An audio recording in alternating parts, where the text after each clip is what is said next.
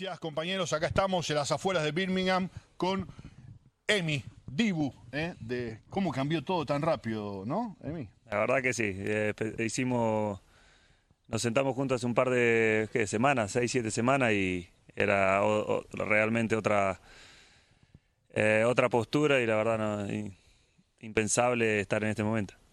Eh, qué loco, lo, ¿qué fue lo más loco que te pasó desde que se ganó la Copa América? Que- Hemos videos de nenes que quieren ser como vos ahora. No, la verdad, no sé si muchas madres estarán contentas con el festejo o todos los... Pero nada, me llevo eso, que los nenes, yo cuando era chico decía, oh, el pato cuando atajaba una pelota, un penal. Y ahora que muchísimos nenes digan, oh, el Dibu, mirá que te como, la verdad, eh, me lo quedo adentro de mi corazón, va a quedar de por vida lo que hicimos con los chicos, con el, el tema de viajes, todo. Eh, es algo que pase lo que pase, en 20 o 100 o 50 años, esto va a quedar para mí, para siempre. Le decimos a la gente, lo conozco con 12 años hace que estás acá, Sí. desde que empezó el primer día, y siempre él, en la palabra me lo como fue una palabra de él. Vos siempre usaste la palabra me como a este, me como a este, me como al otro. Por un tema competitivo, es parte de tu lenguaje, pero te salió del alma, ¿no? Reaccionar así, porque vos no sos, ¿no? De, de- de andar hablando mucho. No, la verdad que no, viste, capaz que cuando terminó el partido mucha gente habrá dicho, ah, ¿Qué le pasó? ¿Qué le pasó? ¿Está agrandado? ¿O ¿Qué, qué le pasó a ese arquero? Falta de respeto del festejo, fue algo que, que me salió del alma de ahí, fue el momento, yo sabía que ellos pateaban muy bien y traté alguna técnica de distraerlos un poco, de hablarles, de, de darme un poco más de motivación a mí mismo, que fue más que por eso, darme motivación a mí, tratar de intimidarlos un poco y, y me estaba jugando una semifinal para clasificar a la final de una Copa América. Ya te salió. me salió del alma. Así te salió. Ni lo pensaste, ni lo planeaste, ni sabías que se escuchaba por ahí, ¿no? Porque hoy en día con el público los La micrófonos. verdad me sorprendió lo, lo- lo claro que se escuchaba. Eh, mismo lo que me decía el árbitro, todo. Eh, nunca fue una falta de respeto, sino solo... Martínez con esa palabra, no, no sé. Sí, Martínez así no se dice, le digo. Disculpa, señor, pero... eh, pero bueno, viste, yo le gustaba hablar, en entretiempo, viste, había discusiones y Colombia es un gran equipo y gracias a Dios ganamos en penales.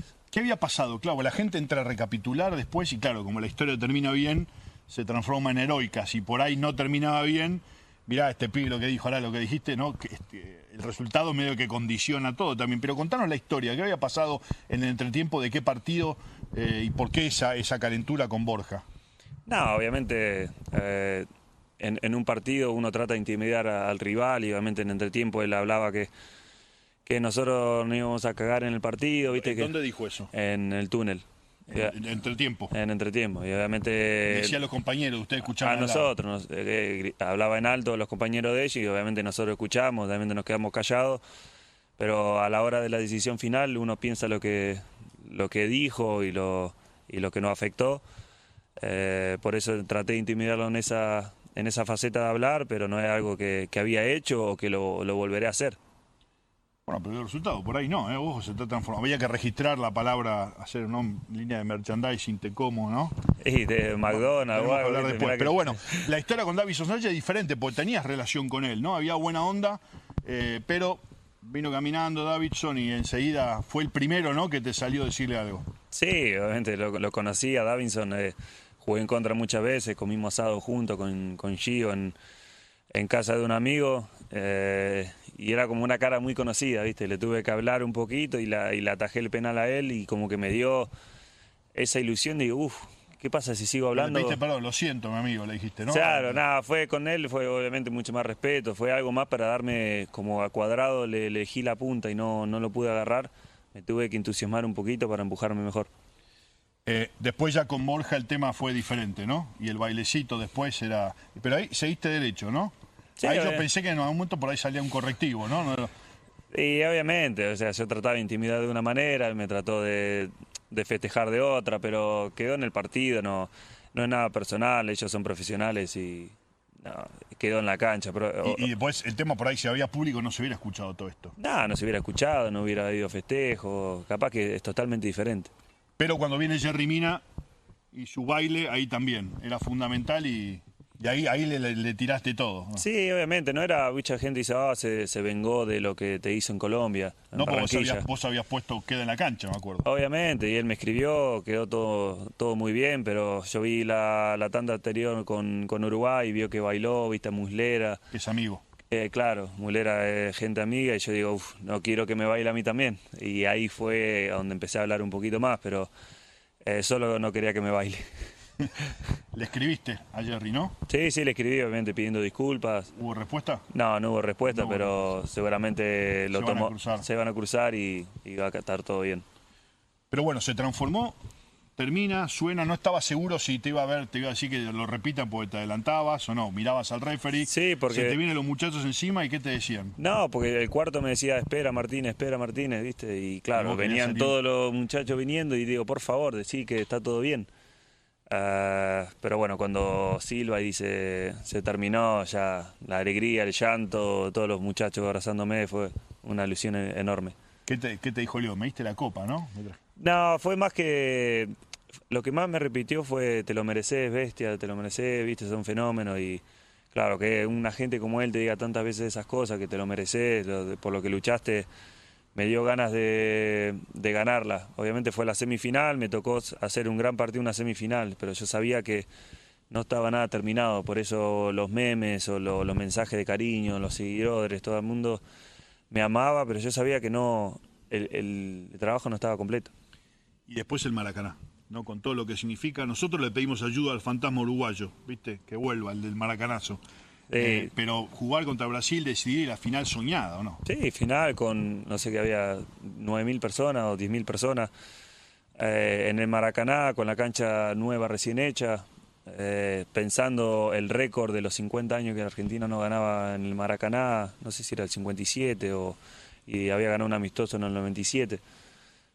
Teníamos esa espina de decir, eh, ¿será este el momento? ¿Será este el momento? Y, se dio. La verdad jugamos un gran partido, lo mejor de lo que vi la selección desde que empecé a jugar yo. Y la verdad orgulloso. Siempre me acuerdo, desde chiquito sos un pibe pasional, ¿no? Que decís lo que sentís. Eh, obviamente hay cosas que deben doler, hay cosas que no te importan.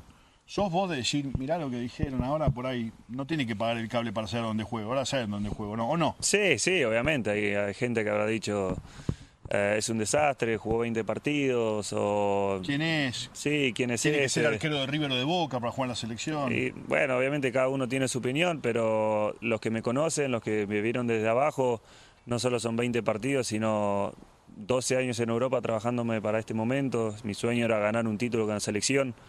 Mi sueño no era ganar la Champions o jugar en el mejor club del mundo. Mi sueño era ganar un título internacional con la selección. Lo, lo conseguí, lo logré a base de esfuerzo. Y los que no, los que confiaron en mí, obviamente agradecido de la vida, y los que no, bueno, Que no se suban al carro. que tampoco. paguen el cable ahora. para saber dónde Para queda saber dónde juego, ¿no? claro. Y dónde juega Aston Villa. Sí. Y aparte, bueno, tenías fecha de nacimiento de tu hijo, Emi, contando, ¿no? Mirando las dos cosas. Sí, obviamente eh, mi mujer estaba embarazada, tenía el 30 de junio, plena Copa América. Eh, y obviamente ella me bancó, me dijo, hacé tu sueño, pero como tuvimos un parto medio complicado el primero, yo quería estar. Eh, pero bueno, cada uno hace esfuerzo por su país y, ¿Contemplaste en algún momento venir y volver? y siempre se te cruza en la cabeza. Me tomo un avión. Me tomo un avión. Ella te hablaba, ¿no? Claro, pero esa como iba todo bien, eh, pero si iba- había complicaciones, yo siempre pongo a la familia primero. Eh, ¿A quién le estás más agradecido de todo esto? Eh, Obviamente al cuerpo técnico, Tocali. Sí, no, en, pri- en principal a mi familia. Eh, ellos fueron lo- los principales para acompañarme acá, llevarme independiente. Eh, obviamente mi- la empresa de mi representación, la, la gente que, que siempre estuvo conmigo, pero después obviamente... Te mandaron por, de, a préstamo, por to- diste la vuelta a Inglaterra, Emi, ¿no? Di toda la vuelta a Inglaterra, pero yo siempre dije que cada uno tiene su camino. Cuando yo me fui del Arsenal, hi- hice una entrevista diciéndole gracias a la gente del Arsenal, que decía que cada uno tiene su camino, elegí este camino para lograr mi sueño. Obviamente hoy, hoy estoy parado en el mejor lugar posible donde yo quería estar, después de tanto esfuerzo. Obviamente a, a Scaloni le dije gracias por confiar en mí después de Colombia. Y él dijo, no, vos te mereciste todo lo, lo que, lo que estás logrando, te lo mereciste, yo no te regalé nada, pero él, él confió en mí desde el día uno. Ya quedaste en la historia, Emi. quedamos todos, la verdad. ¿Sos consciente o no? Todavía no. No, bueno, Ahora la distancia acá. eh, cuando llegué acá hubo tres noches que no podía dormir. Me levantaba, me, me iba a acostar a las 12, a las 3 estaba despierto y no podía dormir hasta el otro día. Y así tuve tres noches. Eh, pero me levantaba feliz, siendo campeón de América, dando una alegría a los argentinos que fue, fue un momento complicado, obviamente el mundo, pero Argentina, eh, bueno, tengo toda mi familia ahí, yo sé lo que estaban pasando y, y no sé, que los nenes eh, se pongan los guantes y digan, mirá que te como, soy el Dibu, es, es algo que estoy acá feliz y miro los videos que me manda la gente y la verdad con una sonrisa en la cara. ¿Qué dirías a los argentinos a la distancia? Nada, que obviamente yo dije que soy más argentino que nunca. Eh, han dicho que soy más inglés que argentino. en un ¿viste? momento te quisieron los ingleses. Sí. Averiguaban, ¿no? Me acuerdo, Hubo, ¿no? hubo un- algunos llamados que para ver si podía jugar para la selección de Inglaterra, pero realmente yo soy argentino más que nunca. Eh, y agradecerle por el apoyo. La- eh, fue increíble el apoyo que me dieron para jugar la final contra Brasil. Eh, pero obviamente siempre en mi cabeza de querer darle al argentino esa Copa América, no solo para el argentino, sino quién no quería que Messi gane la, la Copa América. Vos lo habías dicho, lo quiero más por él que por mí, ¿o ¿no? Claro, yo lo dije meses anteriores, que la quería ganar más por él que por mí. Es, era, era mi sueño, era el sueño de todos los argentinos. Y yo como argentino quería darle ese sueño a los argentinos. Hubo un partido de truco, ¿no? Después, ¿qué se decía? ¿Cómo jugaban? No, hubo muchos, la verdad. Era, Pero ya con la copa ganada. Sí, era Messi de Paul Paredes eh, contra Marchesín, Musi Martínez. O sea, Los tres arqueros. los tres arqueros contra ellos.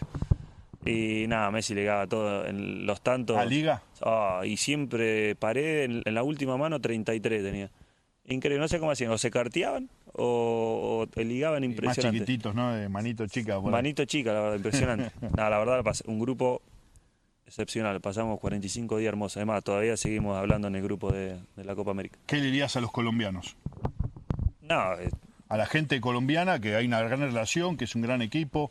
No, que es un país hermoso, que, que tengo muchos amigos ahí. Además, yo soy amigo. eh, David Ospina vino a mi casamiento, tengo muchos amigos colombianos.